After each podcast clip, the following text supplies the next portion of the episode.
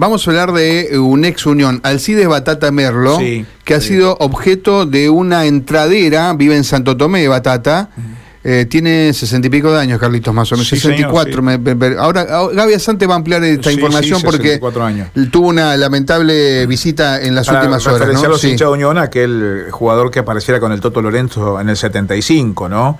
Eh, recordemos que tenía a Jauregui, que era el marcador central de aquella época, y Batata fue un jugador fundamental. Hay una anécdota muy interesante cuando jugó en Rosario Central. Después, bueno, un recorrido también como entrenador, ¿no? Como- Claro. Eh, Gaby, te estamos escuchando con esta historia, Gaby.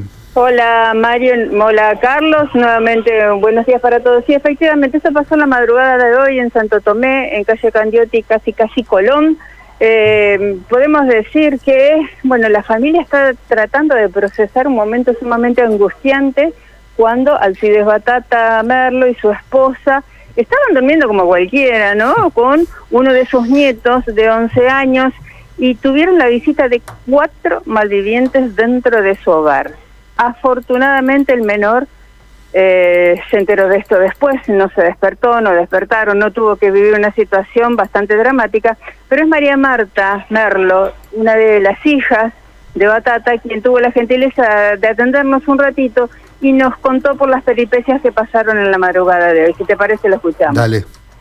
eh, cerca de las 4, 4 y cuarto de la madrugada más o menos entraron, creemos que por el por, por una pared que da hacia la sobre avenida Mariano Candiotti y eh, rompieron una reja, la cortaron y entraron a mi casa cuatro personas, mis padres estaban durmiendo, también estaba mi sobrino de 11 años durmiendo y, y, eh, obviamente que los amenazaron y se llevaron todo lo que pudieron y estuvieron adentro de mi casa revolviendo todo 40 minutos. ¿Qué pasó con tus papás y con tus sobrinos? ¿Ellos pudieron eh, resguardarse, los golpearon, los encerraron? Por suerte, mi sobrino, que tiene 11 años, eh, no se despertó, Mm. pero bueno, mis padres se despertaron con los delincuentes, con tres de los cuatro delincuentes adentro de la habitación.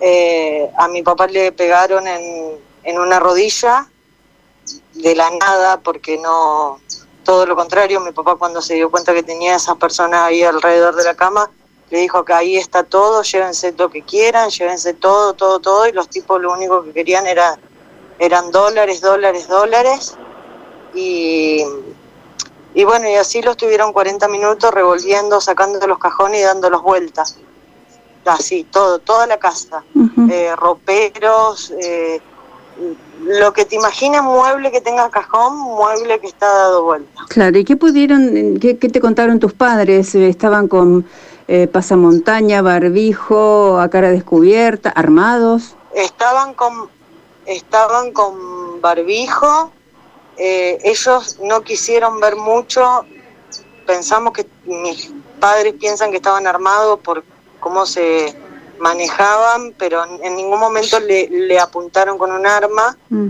y le pegaron como con un fierro o con un pedazo de un palo como un palo duro no saben con qué le pegaron en la rodilla a mi papá nada más ¿Lo hirieron o, o fue golpe No sé. nada más? más que decirte más que eso fueron 40 minutos de terror